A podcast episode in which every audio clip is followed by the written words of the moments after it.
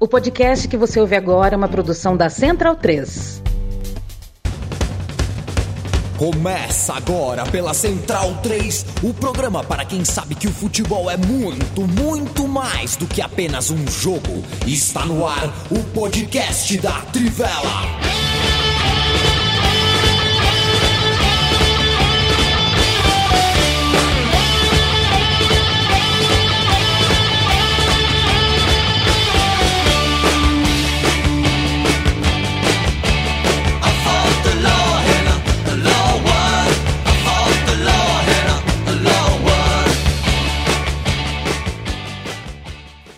Boa tarde, leitoras e leitores da Trivela, ouvintes da Central 3. Está começando mais uma edição do podcast em parceria com os estúdios Mané Garrincha e a redação descentralizada da Trivela, né? E eu também não estou no estúdio, estou gravando aqui de casa. Edição atípica, vindo na terça-feira, é, hoje, 14 de junho de 2022, para quem estiver ouvindo no futuro, já que aguardamos aí né, o encerramento das repescagens intercontinentais é, para a Copa do Mundo, a fim né, de trazer aí os últimos classificados na única edição desta semana. E por conta disso, estamos um pouco desfalcados hoje, né? Não contamos com o, o, a nossa formação original, né, o, o, o quinteto titular aqui. Estamos apenas eu, Bruno Bonsante e Felipe Lobo, que veio por sacrifício, é, mesmo com o protocolo de Covid, é, está em sua casa, isolado, evidentemente, mas veio por choque, sem mimimi, e vai gravar conosco aqui. Tudo bom, Felipe Lobo? Eu sei que quando eu tive é, quando eu peguei a bactéria filha da. O que mais me pegou foi a dor nas costas. Rapaz, eu tive uma dor nas costas que nenhuma posição adiantava. Espero que não este... você não esteja assim. Salve, salve Matias, Bonsa, todos os amigos. É... Já peço perdão antecipado pela a, a voz ainda mais anasalada, né? Porque minha voz é sempre anasalada, porque com esse nariz não tem como, né? Mas ficou um pouco mais, né? Estou. É, testei positivo para a Covid, então estamos aí. Mas por enquanto só sintomas de gripe mesmo, viu, Matias? Até agora é uma gripe bem forte, chata, mas por enquanto tem sido só isso. Então espero que não, não piore mesmo. Ainda bem que se, né, já que peguei, já tinha três doses de vacina, então dos males o menor, pelo menos a gente sabe que não evolui para um quadro mais grave, né? E quadro grave mesmo fica para os eliminados, né? Quem chega na repescagem e perde é sempre uma dor muito grande, né? Eu acho que é sempre pior perder na repescagem do que perder é, antes, né? Para quem nem chegou na repescagem, porque ainda mais neste ano em específico que já foi no Catar, né? Então é quase como os jogadores terem um, um gostinho da Copa, né? É, não que o Catar seja um grande país para se visitar, mas é um, mas é o local onde vai ser a Copa, né? Um estádio onde a Copa vai ser realizada. E aí os, é, os peruanos e, e a Nova Zelândia, os neozelandeses saem com gosto amargo, melhor para né, Austrália e Peru. Bem, fogo. Aliás, Austrália e Costa Rica, né? É. Fogo, fogo em saber que é, é, apenas uma gripe, não uma gripezinha, né? Mas justamente está minimizada aí pelas três vacinas. Então, é, bem, desejo uma pronta recuperação. Bruno Bonsante, que fez um detox de futebol nos últimos dias, mas já voltou aí, né, com já repescagem, Liga das Nações. O que você fez de bom aí, é, enquanto não estava acompanhando futebol por obrigação? Fiz maratona de The Wire. Ah. Eu usei muito bem o meu tempo. Que grande nunca série, hein? É, nunca Nossa tinha visto. Senhora.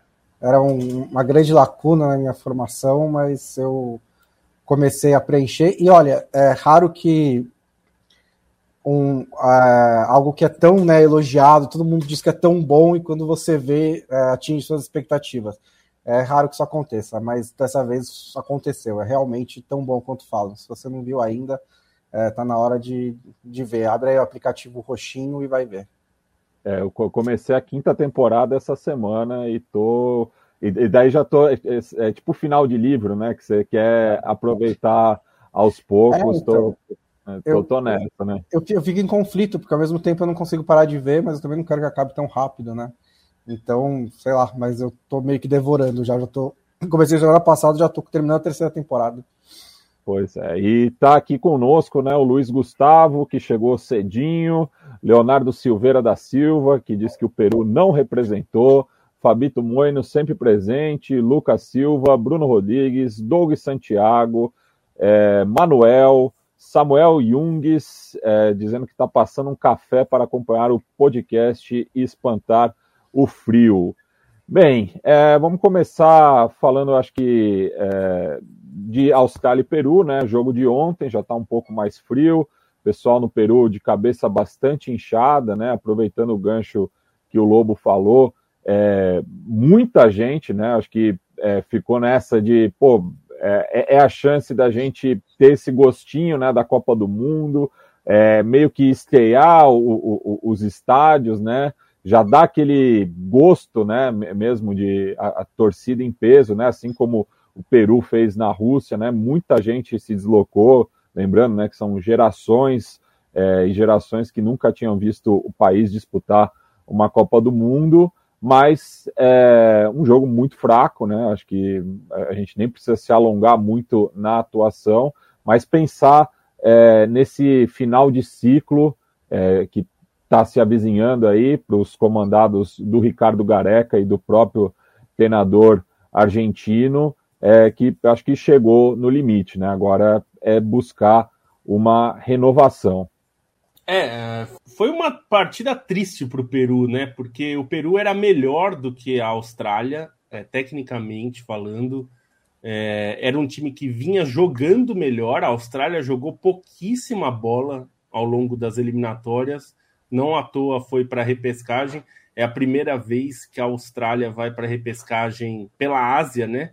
Porque até 2006 a Austrália jogava pela OFC, né? A, a Confederação da Oceania, e é, a partir de 2006 passou a jogar pela AFC, que é a Confederação Asiática, e sempre conseguiu vaga diretamente, né? São quatro vagas diretas da, da Ásia e ela sempre ia direto por uma dessas vagas. Desta vez não conseguiu, foi para repescagem é, local, né? Primeiro contra os Emirados Árabes e foi muito mal no jogo, mas venceu.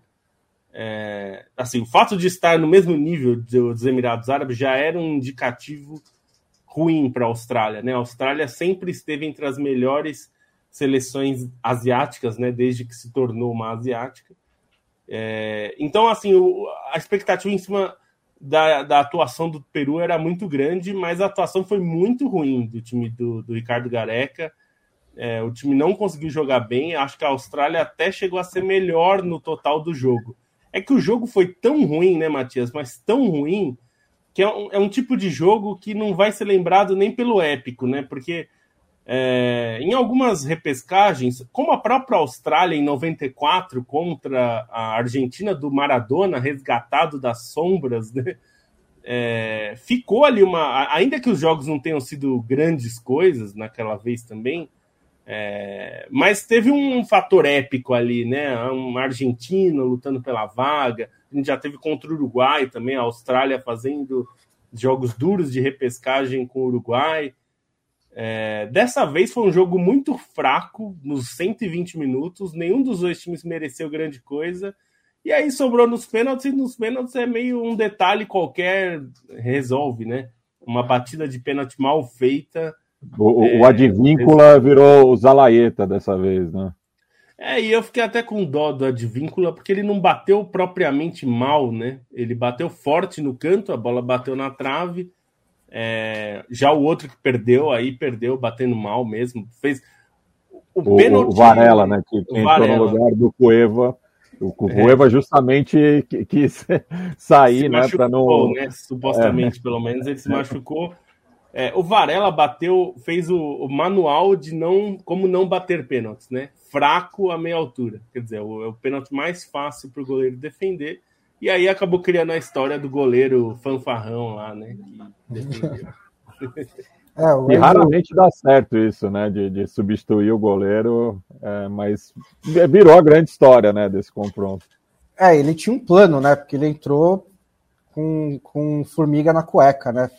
Pulando de um lado para o outro em cima do, da, da, linha do gol, né? Outros goleiros já fizeram isso no, no passado.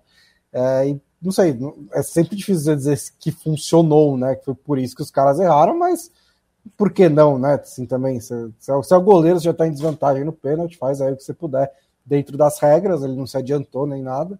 É, ele é um goleiro, é, bom, naturalmente reserva da seleção australiana, né? O Matt Ryan, que é goleiro do de Premier League, estava na Real Sociedade, deve agora voltar, inclusive, talvez para ser reserva do Arsenal, se o, o Leno for vendido, goleiro bem mais experiente. É, mas esse Redmayne ele demorou um tempinho para se firmar né, na, na, na, no campeonato australiano, na A-League.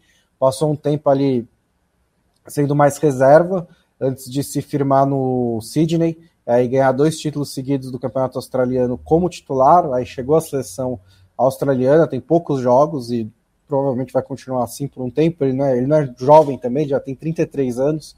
É, mas o curioso da história dele é que ele tinha quase, ele chegou perto de abandonar a carreira para ser professor de ensino fundamental, né? O sindicato dos australianos, dos jogadores australianos, oferece bolsas de estudo para os jogadores se prepararem aí para a vida pós-futebol, ou no caso, casos como o dele, né, em que você está ali tendo dificuldades para se firmar numa liga que, assim, sinceramente, né, a, a reserva de um time pequeno da Austrália também não deve ganhar um grande salário. Então, é, oferece essa alternativa e ele estava estudando para ser professor, mas acabou conseguindo é, ganhar a grande chance dele no, no Sydney, agora um goleiro titular da A-League e se tornou um grande herói né, da, da seleção australiana. Imagino que quando ele virar professor ao se aposentar, ele vai ser um professor muito popular também, né? Imagina uma, uma, pelada, né? Acho que vai fazer desafio de pênalti com os alunos. É, não, e ele parece, né?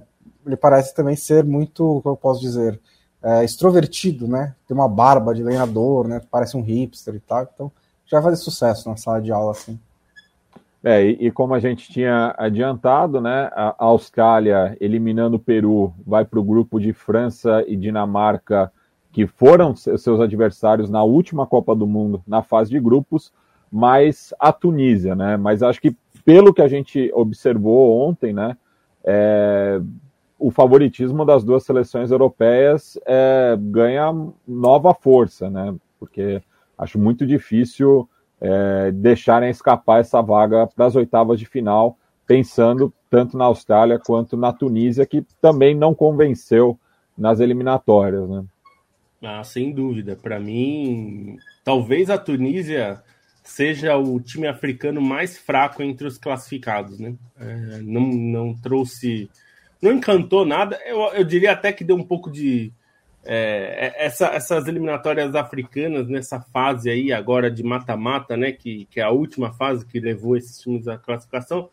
Depende um pouco de sorte, né? Você tem um Egito e Senegal, por exemplo, que eu acho que é melhor que quase todas as as duas seleções são é, basicamente melhores que todas as outras africanas. Então, se qualquer um. Não, não à toa fizeram a final da não Copa. À toa africana. fizeram a final, exatamente. Então, se qualquer um. Se, se, o sorteio não tivesse colocado um contra o outro, muito provavelmente avançariam. Por exemplo, Camarões não é melhor nem que o Egito, nem que o Senegal.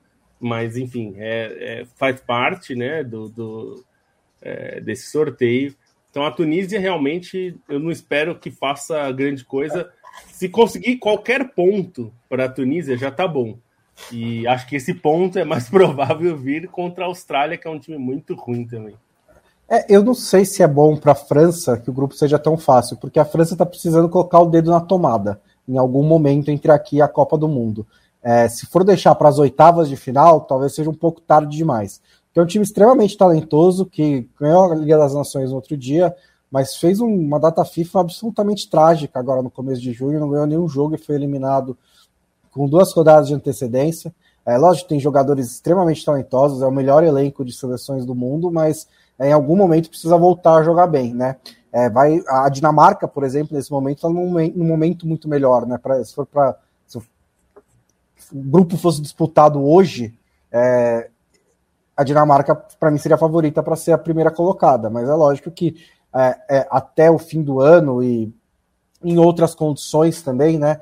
Acho que a seleção francesa ainda desponta como uma das favoritas ao título, mas ela vai precisar, em algum momento, mostrar isso em campo, né? Ela vai precisar, em algum momento, realmente acordar, porque já está se arrastando há muito tempo.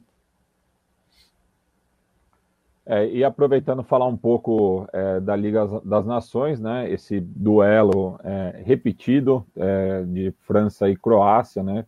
É, reedição da, da final da Copa do Mundo de 2018, no qual é, a Croácia conseguiu uma vitória magra contra a França, jogando de visitante, mas recupera um pouco do, do, do, moral também, né? Pensando também no final do ano.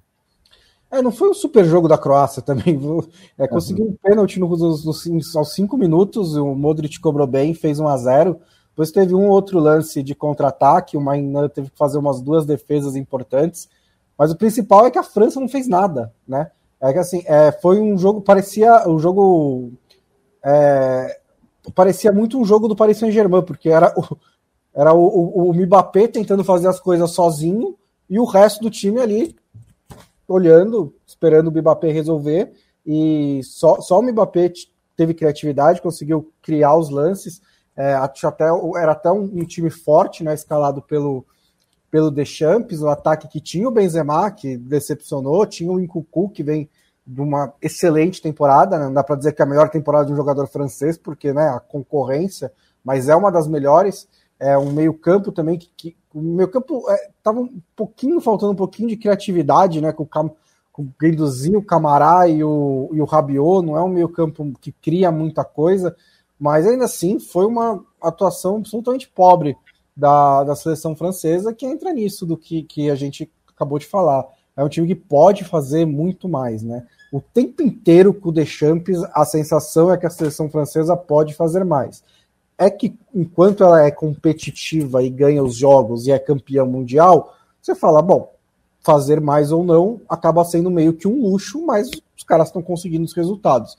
Mas nesse momento é um time que nem os resultados está conseguindo. Lógico, de novo, é, é um contexto diferente.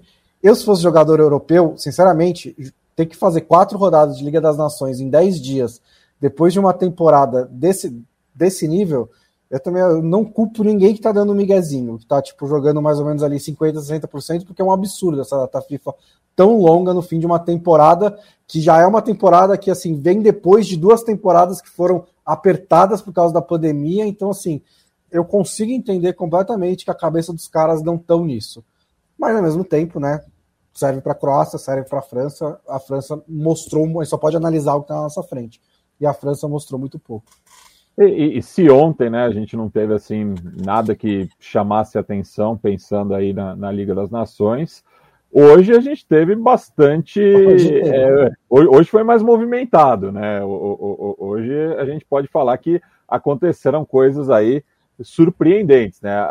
Para começo de conversa, a primeira vitória é, alemã sobre a Itália em jogos oficiais, né? É, eu até surpreendente nessa né, estatística, porque é, os times que estão né, se enfrentando o tempo inteiro e a Alemanha é protagonista aí dos ditados que dizem que ganha todos os jogos. É, mas é, foi isso mesmo, foi uma primeira vitória em um jogo oficial, né? Assim, é até curioso porque veio uma competição que acabou de ser criada, né? Que está é, sendo, sei lá, contestada por alguns como e eu também, assim, eu não sei dizer por que, que esse jogo é menos oficial do que os outros, porque no fundo o jogo é oficial se você diz que é ou não é, né? Então, assim, é, é, meus da Copa do os amistosos também, eles só não são oficiais porque você está dizendo que eles não são. E os outros, então, sei lá, uma hora todo jogo foi primeiro jogo oficial de uma competição, e é uma questão de, de tradição, mas assim, é, é, é até é, é, difícil dizer porque são duas camisas muito fortes, mas é um resultado esperado, porque a, a Alemanha está num estágio de time completamente diferente do estágio da, da, da Itália. A, a, o Mancini escalou o Davi Fratesi e escalou o Wilfred Guinonco, que são dois jogadores muito jovens, de pouca experiência em primeira divisão, que estrearam justamente em Bolonha contra a Alemanha dez dias atrás pela seleção italiana, e os dois caras foram titulares em Mönchengladbach para enfrentar a Alemanha. Então, o Mancini está fazendo aquela famosa estratégia de jogar né, várias coisas na parede e ver o que, que fica. Porque é, é, é uma renovação que ele sente que ele tem que fazer de uma maneira drástica e está fazendo de uma maneira drástica. O lado ruim disso é que você pega uma Alemanha que ah, meio que precisa se mostrar também, né? É um time que cresceu com o Hansi Flick, mas que vem de um ciclo muito, muito fraco. E vem de um final de trabalho do Joaquim Low muito, muito fraco. Então também é um time que está com orgulho ferido. Aí pega uma Itália que está completamente batida na sua frente e passa por cima. Então é um resultado que, para mim, é absolutamente natural. Acho até que o empate no jogo anterior é mais surpreendente do que uma goleada da Alemanha. É lógico que, é, é, por exemplo, o primeiro jogo desde 1957 que a Itália leva cinco gols, então não é um resultado nessa tão amplo assim, realmente chama atenção. Mas pela diferença dos times, nesse momento, pela diferença de estágio dos dois times, é um resultado que é compreensível. É, e você citou essa questão né, do, do da, da, oficialidade, né, desse carimbo, muitas vezes. A gente até estava conversando aqui em off, né, de que é, Inglaterra e Hungria, a gente já lembra do 6 a 3 que é um, um jogo que é, não valia nada, assim, em termos objetivos, mas subjetivos tinha é, toda uma questão ali por trás, né? Tanto é, o contexto político, mas também essa certa arrogância é, inglesa, né, em relação ao futebol, que não se misturava né, com o, o, resto do continente, e daí apanhou dentro de casa, e agora a gente viu, é, a, a gente pôde presenciar isso, né? A gente vê a seleção inglesa tomando um pau da Hungria, que não é, claro, não, a, aquela Hungria né, que encantou o mundo, mas é, é interessante esse, esse movimento que a gente pôde testemunhar. Né? É, é mais um caso também, né? A, a Inglaterra também teve uma data FIFA horrível, é, não ganhou nenhum dos jogos. A própria Alemanha, que acabou de golear a Itália, vinha de três empates por um a um nessa data FIFA, né? Essas seleções grandes não estão dando muito a bola para isso. Mas assim, é, azar da Inglaterra, que sofreu uma goleada histórica. Primeiro, ela não perdia da Hungria desde a Copa do Mundo de 62, né? E aí perdeu o jogo em Budapeste. Que, além de tudo, também é um caso em que de, de, de orgulho ferido, de a, Hungria estava muito mordida para enfrentar a Inglaterra, porque teve todo o caso das, das acusações de racismo e tudo mais. A Inglaterra condenou isso, o, o, a seleção húngaro, húngara foi punida pela UEFA e, e tudo e mais. Ele, eles e... foram lá e aumentaram a aposta, né? Falaram, ah, vocês chamaram a gente de racista, a gente vai mostrar como as nossas crianças. É podem ser racistas também. É, para mostrar nossas categorias de base, né? É. E, então, é, e aí chegar, pelo menos assim, o único lado bom para a Inglaterra é que não foi um Wembley, então não, não carimbou o Wembley com essa goleada. Foi, o jogo foi em Wolverhampton. Mas levar 4 a 0 da Hungria, assim, é. é, é e, é e que tem, e, que tem outro simbolismo também por conta do, da, daquele jogo do Wolverhampton, também. no qual ele se autodeclarou campeão mundial. Campeão né? mundial. Assim, foi é. um time também. É, estão fazendo muito nessa data FIFA, também o Southgate também modificou bastante o time, né? O Mark Guerri, que é um zagueiro do Crystal Palace, foi titular, o Conor Gallagher, outro jogador do Crystal Palace, foi titular, né? Nunca vi tanto jogador do Crystal Palace na seleção inglesa assim na minha vida.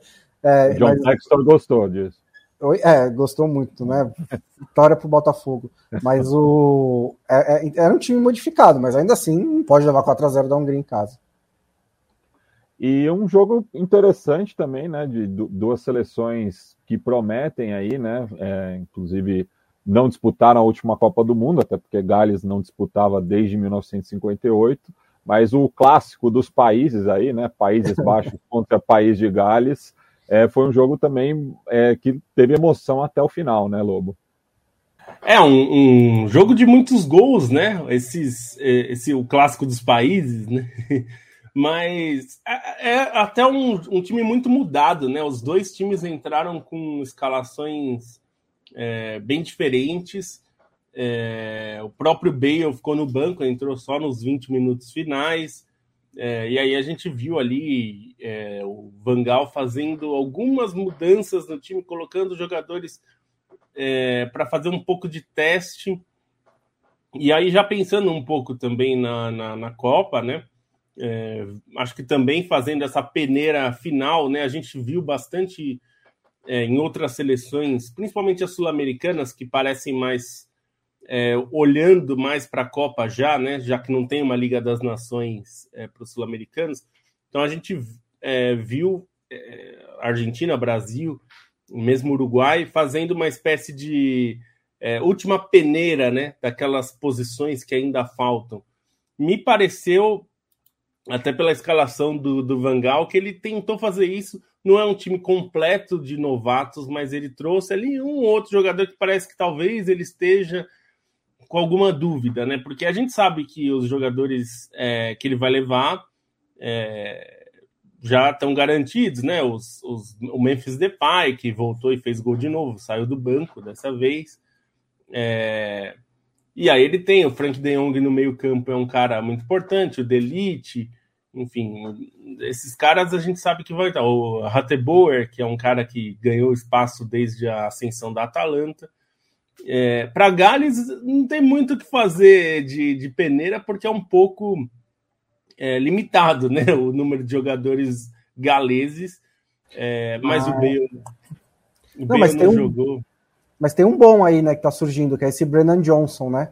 Que é o meio atacante do Nottingham Forest, foi um jogador, o, artilheiro do time na temporada passada, que veio, veio com acesso para a Premier League ele é muito jovem ainda, tem 21 anos, foi um achado do Lincoln City que o Nottingham Forest contratou, e ele marcou pelo segundo jogo seguido. Né? Ele tinha entrado bem contra a Ucrânia, marcou contra a Bélgica e agora marcou também contra a Holanda. É, para um time, como disse o Lobo, tem um, né, um talento muito limitado, né? encontrar um moleque que parece bem talentoso é, é um grande achado de Gales. E ele tem todo o físico, né? Ele tem aquele físico de, de jovem ainda, né? Que é um cara é, alto até, mas bem magro, assim, né? Um jogador que ainda não tem o porte físico que a gente está acostumado a ver jogadores, principalmente centroavantes galeses, né? Que normalmente se impõem muito fisicamente. É, não é o caso dele ainda, ele é um jogador mais leve, né? Por enquanto, ele ainda é um jogador bem leve. É, mas são dois times. É, é, um, esse é um confronto interessante, né? Então, é, eu acho que Gales tem, tem condição de fazer uma boa Copa e a Holanda ou Países Baixos a gente espera que faça uma boa Copa desde quando não foi para a Copa, né? Na edição passada. Era para ter ido para 2018 e já fez uma boa Copa. Então tem muita coisa para fazer aí na Copa Holanda. Com o Vangal de novo, né? Que é um meio dia da marmota no, no futebol holandês. É, esse ataque é muito. Tem dois caras muito bons, né? O Noah Lang, que é o ponta do, do Clube Brugge, e o, e o Cody Gakpo, que foi um destaque do PSV. E aí, para fechar, ressuscitaram o Jansen, né? Que tá jogando lá no Monterrey, depois de. Deus do céu, né? né de, de passar muito. sem deixar muita saudade pelo norte de Londres.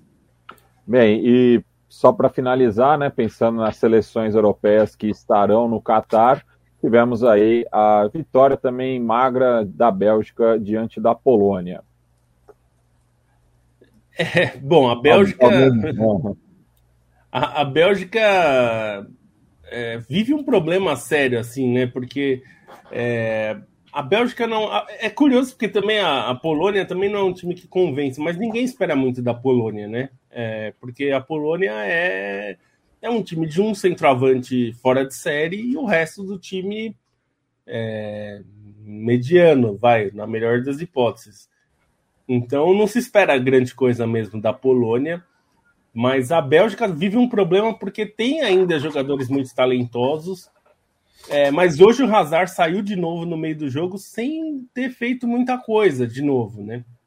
De novo ele não conseguiu é, brilhar é, e aí tem alguns jogadores que, que são talentosos, mas também talvez eles já estejam no, no, digamos, tenham passado do auge e já estão naquele rendimento um pouquinho pior, que é o caso do Mertens, por exemplo, que hoje foi titular, não, não conseguiu render tão bem.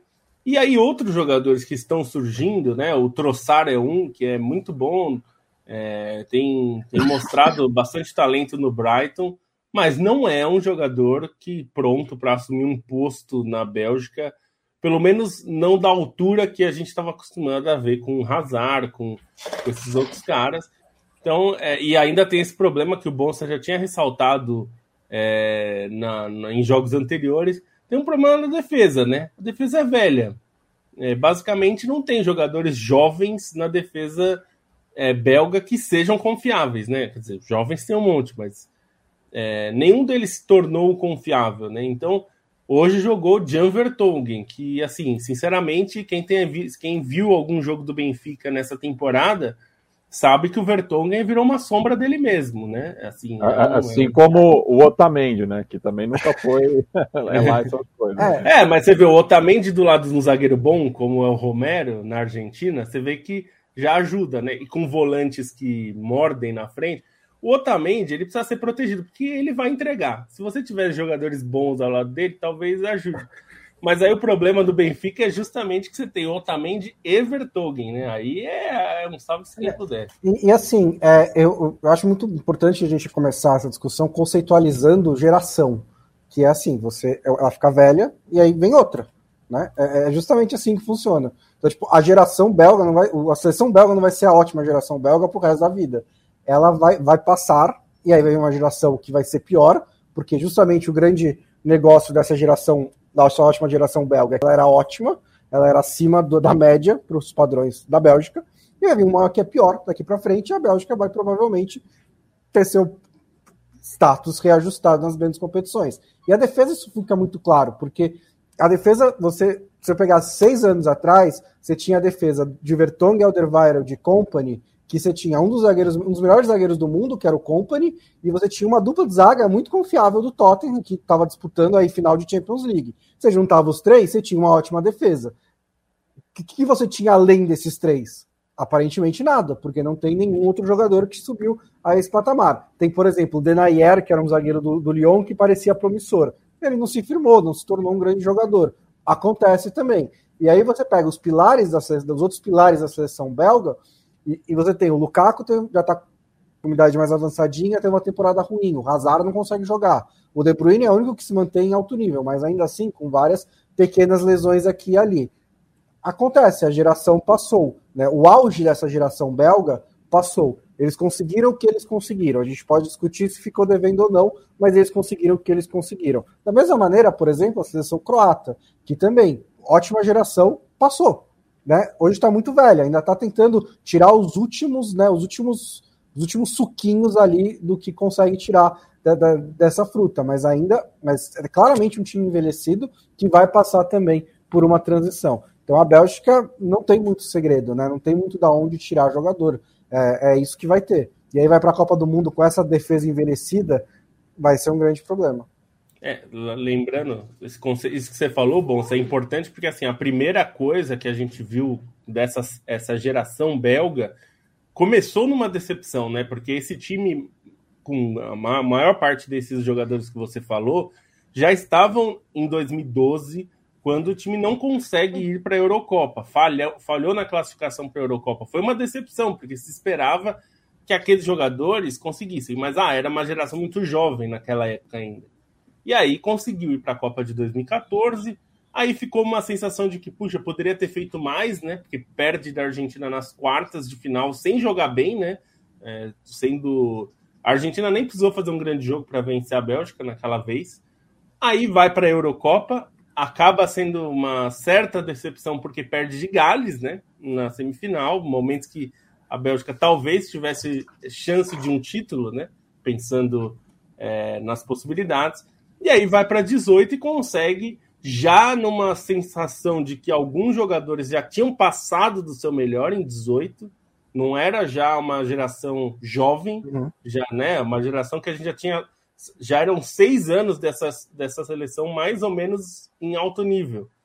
E, e aí consegue. Só que agora é né, realmente é o fim dessa geração, né? Então a gente está vendo provavelmente a última Copa de quase todos esses jogadores mais, é, mais famosos da Bélgica, né? Talvez o Lukaku consiga chegar em outra Copa. O Lukaku ainda consegue, é. é 29, mas tira... né? É, tem 29.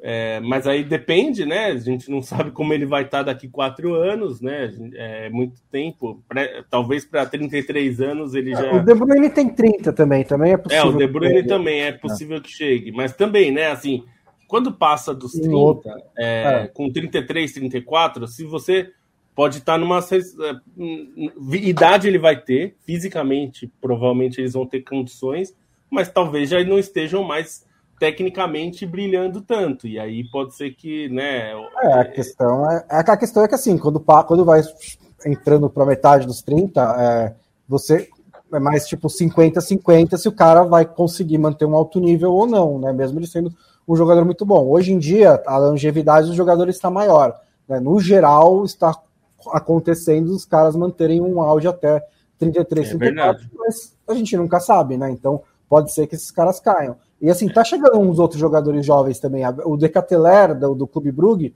bom jogador. É, o Tillemans, ótimo jogador. Mas não é no mesmo nível de reposição, não vai ser o mesmo nível de reposição, nem provavelmente nem em qualidade. Não sei se alguém vai chegar ao patamar de um De Bruyne, e nem em quantidade. Não tem tantos jogadores assim que você chegava e via na Bélgica ali caras protagonistas de vários grandes clubes europeus. É, não tem, não tem muito o que fazer e é parte do jogo mesmo. E o, o que me preocupa mais no Lukaku e no De Bruyne é porque o De Bruyne especialmente sofre muito com lesões, né? É, tem sofrido nos últimos anos no, no, Manchester City. E o Lukaku é um jogador de explosão física, né? Então a gente não sabe o quanto ele vai conseguir se adaptar. Eu acho que ele tem total capacidade de ser um grande finalizador até o fim da carreira e até uma carreira longa. Mas a gente não sabe, a adaptação sempre depende de cada jogador. A gente não tem que ver como vai, vai desenvolver. Mas é, mas é isso que o Bolsa falou. A gente vai ver na Copa muita gente falando: ah, essa é a grande geração belga. Não, essa foi não, a grande geração é, belga. É, é, ela não é mais. Toda a questão é que não é, não é mais a última geração belga. Agora a seleção belga, que tem aí alguns jogadores daquela geração, outros da nova geração, e, e, juro que isso não estava combinado, né? Eu até acabei invertendo a ordem do roteiro, mas o Bonsa acabou me dando um, um ótimo gancho para falar da Costa Rica, porque citou né, a geração belga, a geração croata, duas é, gerações que conseguiram é, classificar os seus países para três Copas do Mundo consecutivas, assim como a Costa Rica, né? E também seleções que é, conseguiram ser o melhor resultado em Copa do Mundo nesse período. Né? A Bélgica acabou igualando, né? só que no caso de é, Croácia e Costa Rica, atingiram a, o seu melhor desempenho em Copa do Mundo. Né? E também uma geração envelhecida, né? É, que no, no caso é, costarricense, muito representada pelo Keylor Navas, né? acaba sendo o grande nome dessa geração, né? o goleiro, é, mas conseguiu mais uma classificação para a Copa do Mundo e o homem da figurinha atacou novamente, né? Joe Campbell fez o único gol da partida que levou os Ticos a mais uma Copa do Mundo. É, o Campbell é aquele cara que a gente sempre ouve falar na época de Copa, né? É, ele é um jogador de Copa do Mundo, né? Pelo menos foi assim nas últimas três, é, quer dizer, nas últimas duas, né? E agora será pela terceira vez seguida. É, ele acabou sendo, assim, os dois pilares dessa classificação para esse jogo específico, né, pensando contra a Nova Zelândia, foram o Joe Campbell pelo né, o gol que ele marcou foi um gol tecnicamente difícil, né? Assim, ele estava bem, ele estava marcado, né, na hora que ele finaliza, é, mas também é, do Navas. O Navas é um jogador experiente, a gente sabe, e ele está entre os melhores goleiros do mundo há muitos anos, né? Não é, não é de agora, desde a época do Real Madrid, ele está. Tanto que a gente questionou aqui no podcast mesmo, quando contrataram o Courtois, não porque o Courtois não fosse bom, é evidente que ele é bom, é, mas se precisava, né? Se você já tem um dos melhores goleiros da Europa, você precisa de outro dos melhores goleiros da Europa. E, e, depois o Donnarumma, né? E depois, é, e aí, aí ele vai para o PSG, é. continua muito bem no PSG, né? Segue mantendo um altíssimo nível, e aí contratam outro goleiro dos melhores, né? Agora mais jovem. É, e aí, de novo, é, a gente nem sabe para onde o, o, o Keylor Navas vai jogar na próxima temporada, que pode nem ser o PSG, né? Eu diria até que é provável que não seja. É, mas ele foi muito seguro.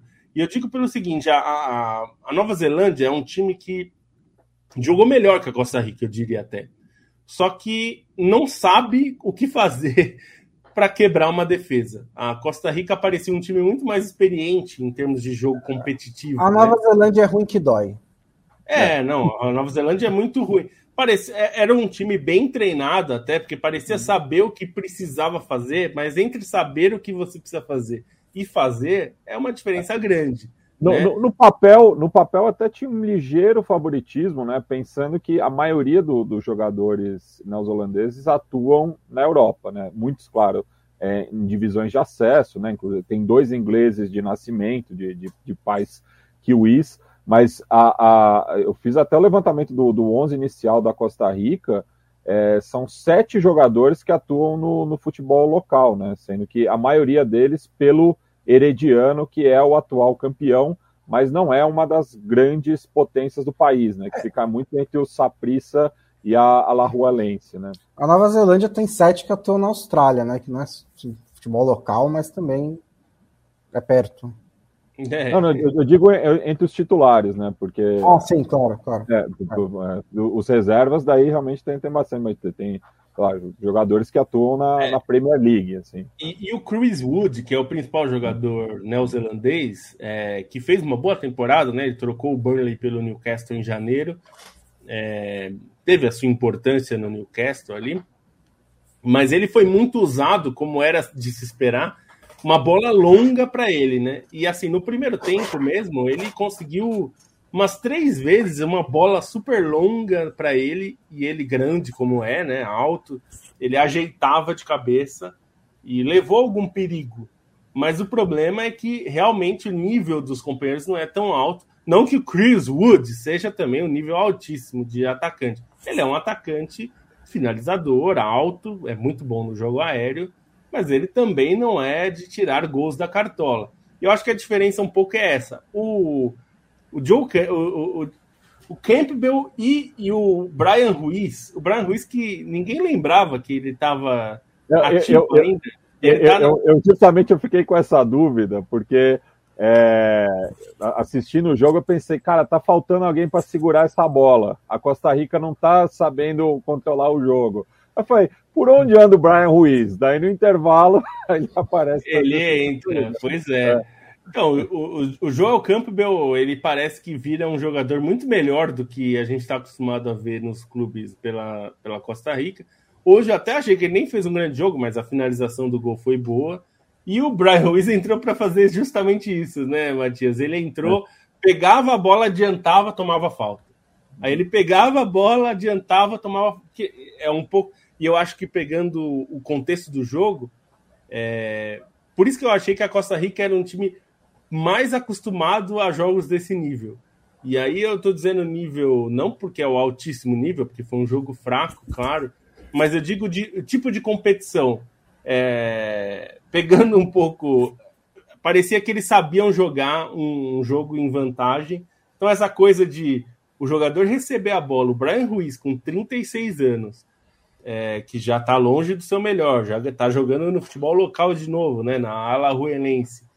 É, e ele fazia a mesma jogada. Ele fez umas quatro, cinco vezes, assim, quase seguidas, não exatamente, mas quase o tempo todo de receber a bola, dar uma adiantadinha para esperar os caras fazerem a falta. E era uma, é uma falta burra, né? Porque evidentemente parava o jogo e a Costa Rica ganhava um, uns minutos.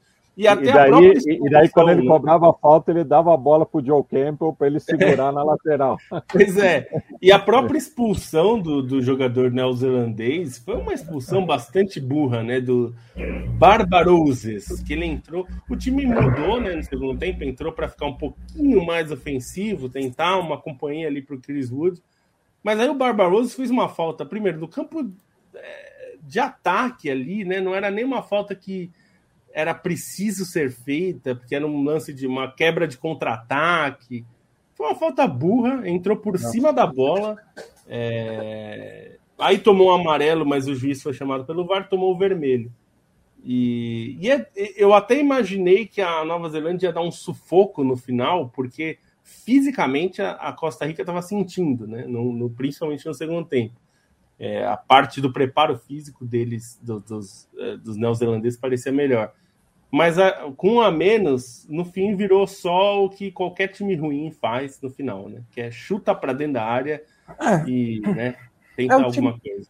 É um time que pode se organizar, né? Pode tentar ganhar no físico, mas vai ter essas limitações mesmo, né?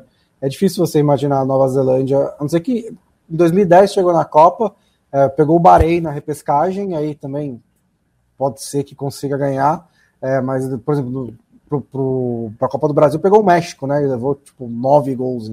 É um, a Oceania. E, na, e na passada pegou o Peru também. Também foi atropelado. Né? Foi atropelado. Tipo, é, a Nova Zelândia está aí porque a Oceania precisa ter uma chance de classificar para a Copa do Mundo, porque ela, ela existe no planeta Terra.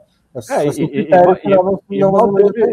e, então, mal teve repescar, e mal teve eliminatória é, é, na Oceania, né? Por, porque foi o continente, até por uma questão natural, que ficou mais isolado durante a, a pandemia, né? A, maioria dos países, todo, todos os países são insulares, né? Exato. Então, assim, é um time ruim que vai ter dificuldade para se classificar para a Copa do Mundo de novo, a menos que, né, de repente apareça uma ótima é, É que agora com 48... Agora tem uma vaga, vai ter uma é. vaga direta, né? É verdade, é verdade. É verdade. Aí vai ser que nem, vai ser eu, que nem um esquecer, de clube, Tem né? que esquecer que essa porra vai aumentar, tá? Mas é. Vocês têm toda a razão, né? Com a, é, o Fabito, Vai, vai ser que nem o Mundial de Clubes que o, o, representante da Oceania invariavelmente é um clube neozelandês só quando acontece um desastre que é, não vão, né? É, até o Fabito Moino, ele falou aqui, se a FIFA pensa em igualdade, a, a, Oceania, a Oceania deveria ter uma vaga direta na Copa. É, assim, eu não acho que é uma questão de igualdade, mas assim, a, a Oceania vai ter com, com essa Copa de 48, né? Que pelo que eu vi aqui, eu até fui checar para ver se era isso, porque eu lembrava que ia ter uma vaga, mas é isso mesmo.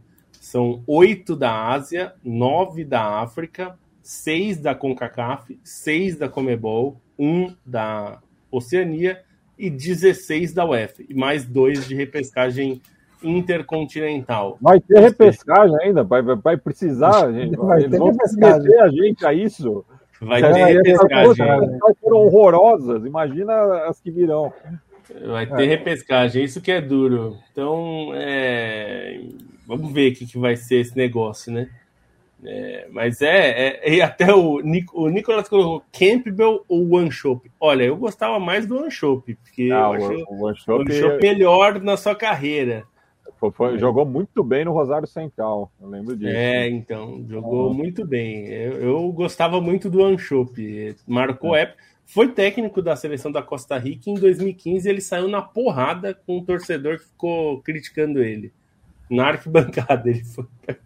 É, perdeu um pouco a estribeira. E o, o, o Ábila, né, que jogou no Cruzeiro, Huracan, enfim, ganhou o apelido de One Shop por conta do, do centroavante costarricense, né? O Caio Brito manda um salve aqui. O Lucas Silva pergunta se era eu que estava no São Paulo e América no último domingo. Muito provavelmente, apesar de que sempre me confundem com é, caras altos, narigudos com a cara estranha.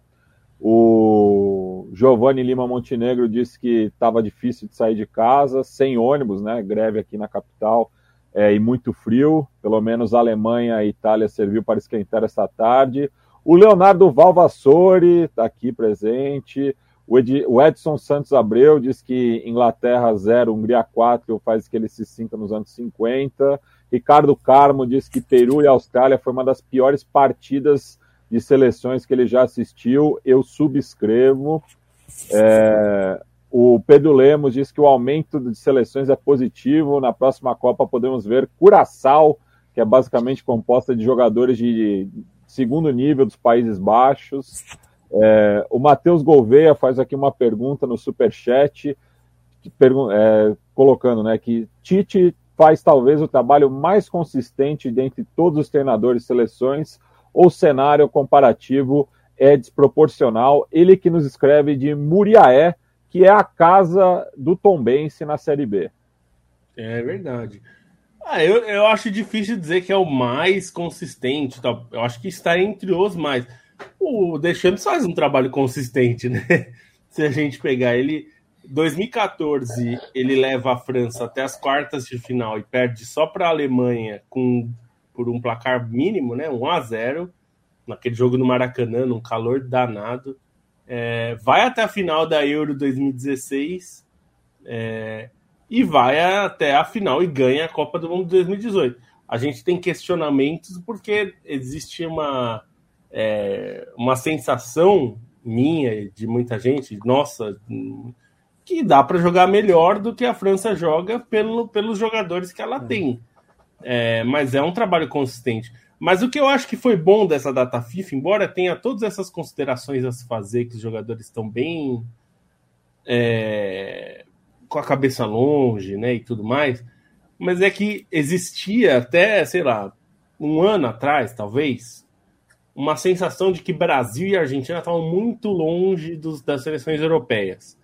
É, isso foi se é, diluindo né, nesse tempo, mas agora fica claro que, na verdade, existe um grupo de favoritos é, e eles são meio iguais, assim, vai depender de como esses times vão chegar lá em novembro.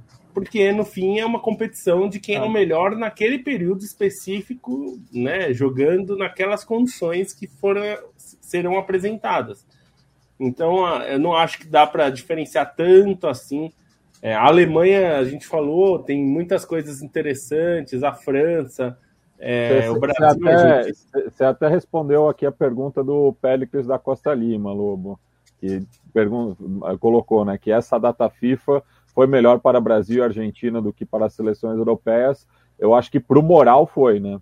Ah, foi, foi. É, eu acho que muito por isso, assim, porque é, eu, eu não tinha a sensação de que é, esses times eram muito superiores, assim.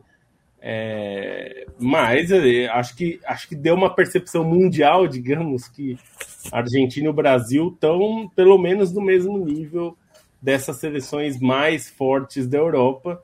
É, é né, e aí acho que é, é, meio parecido, faz parte, é, é, é, quase que sempre assim, né? Não, raramente a gente tem seleções super, super favoritas, né? Algumas vezes tem.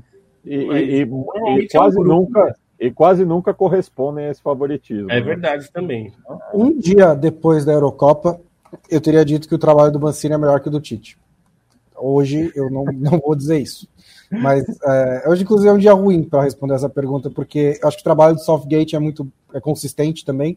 Eu, eu acho que as críticas são um pouco exageradas em relação a ele, principalmente porque você tem que olhar para o cenário de futebol internacional, né? É, é raro que, por exemplo, a, a Espanha consiga pegar um cara que ganhou uma tríplice coroa com o Barcelona para ser o seu treinador.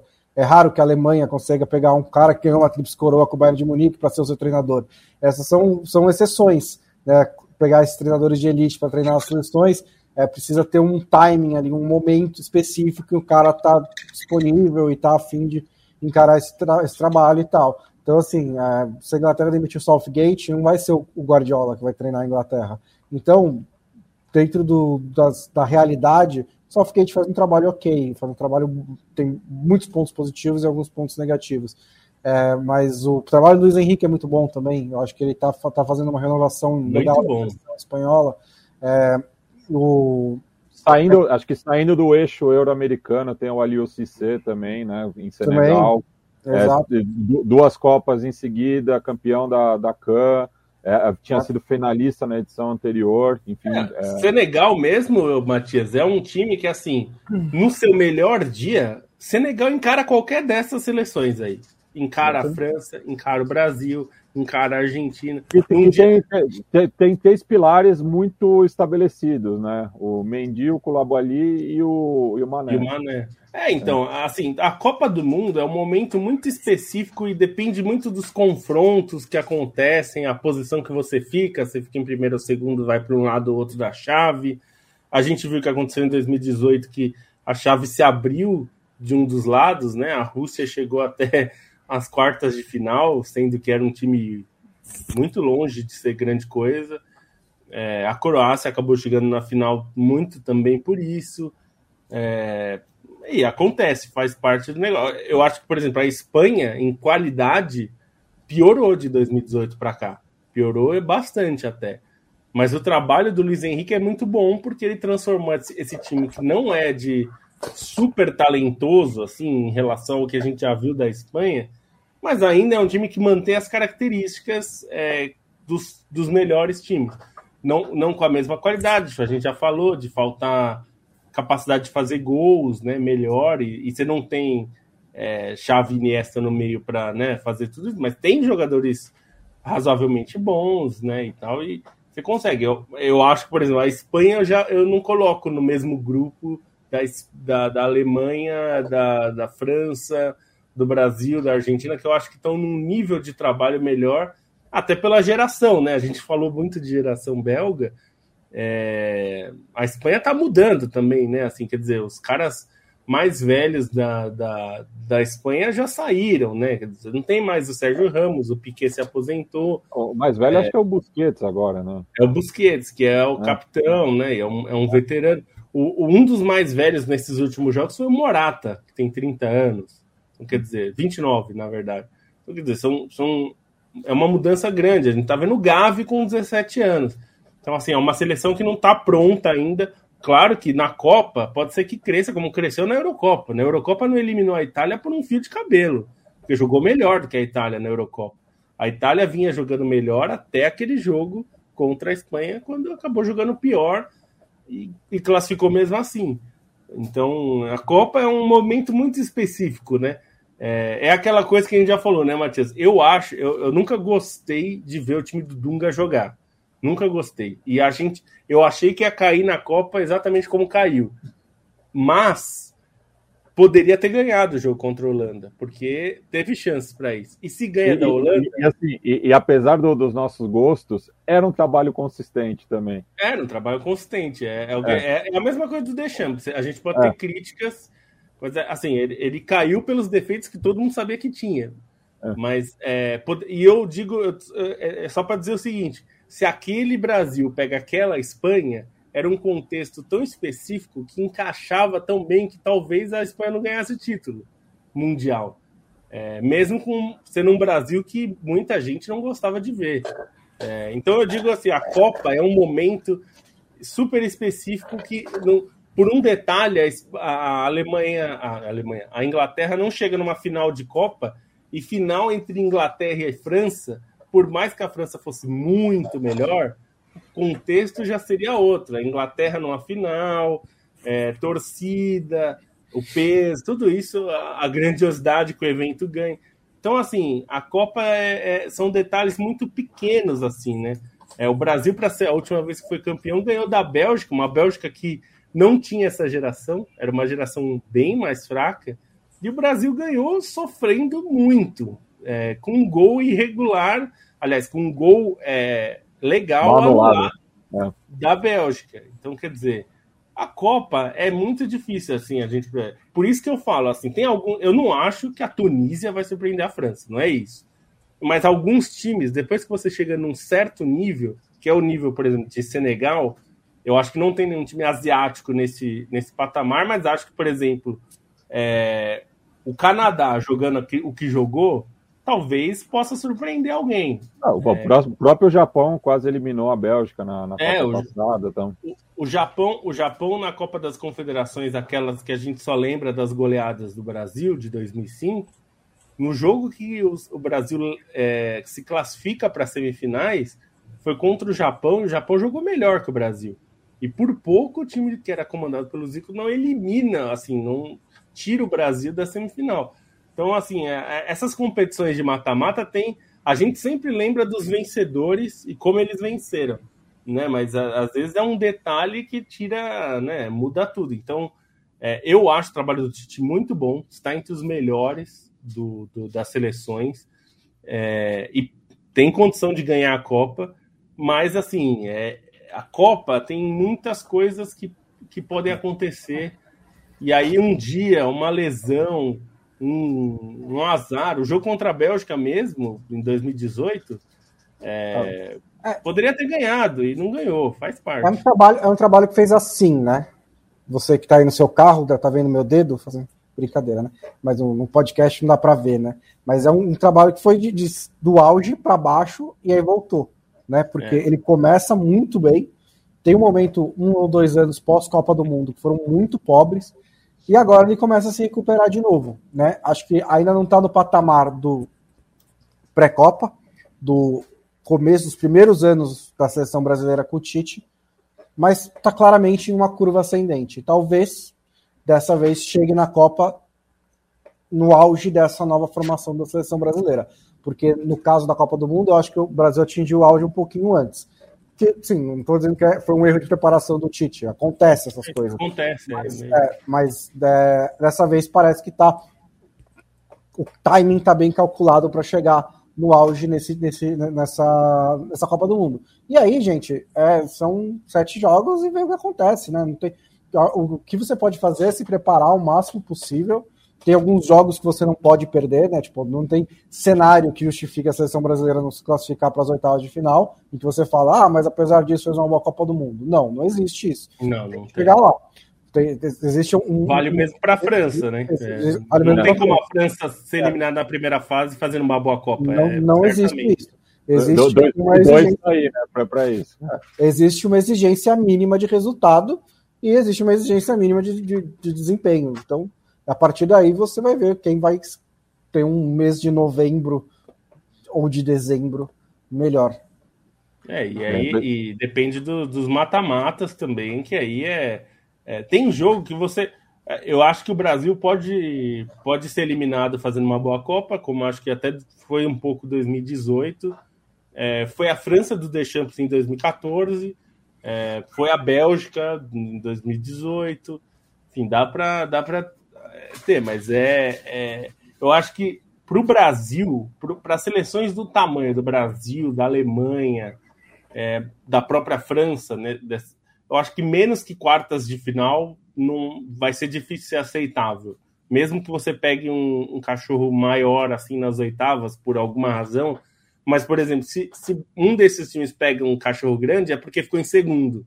E aí, é, entendeu? Já vai, vai, vai vir com uma ressalva. Então, acho que para esses times grandes, para os times campeões do mundo, mais recentemente, nos últimos 30 anos, é, acho que só chegar nas quartas de final que salva. E mesmo assim não salva do vexame, porque o Brasil em 2014 chegou na semifinal e tomou sete. Aí não adiantou nada, né? é que não fez uma boa Copa, né? Já, isso também é. é bom dizer. Podia ter passado que não teria feito uma boa Copa. Fez uma péssima Copa e aí só foi, tomou o sério. É que você pode né, chegar longe sem ter feito uma boa Copa também. Às vezes acontece. A Turquia fez uma Copa histórica, mas não era um time que jogou muita bola. Assim, aqui, né, a, a conjunção daquela Copa gerou isso. Bem, pessoal, a gente, é, segredo de bastidor aqui, né? A gente, antes de começar a gravar, falou: acho que 30, 35 minutos, é. a gente consegue matar. Aí passamos mais uma vez de uma hora. Agradeço todo mundo que esteve acompanhando ao vivo aí. No final das contas, acabou chegando o Leonardo Vavassori, que tem dois N's e não tem o L no sobrenome, né? A gente tem quase dois homônimos aqui. Depois entrou o Juan Alcaças. Cauê Nunes, é, o Felipe, Zaga Artilheira, enfim. É, valeu aí por todo mundo que colou no, no dia não habitual para é, ver aí as, as duas últimas seleções classificadas para a Copa do Mundo, que será realizada de novembro a dezembro no Catar. Felipe Lobo, tchau.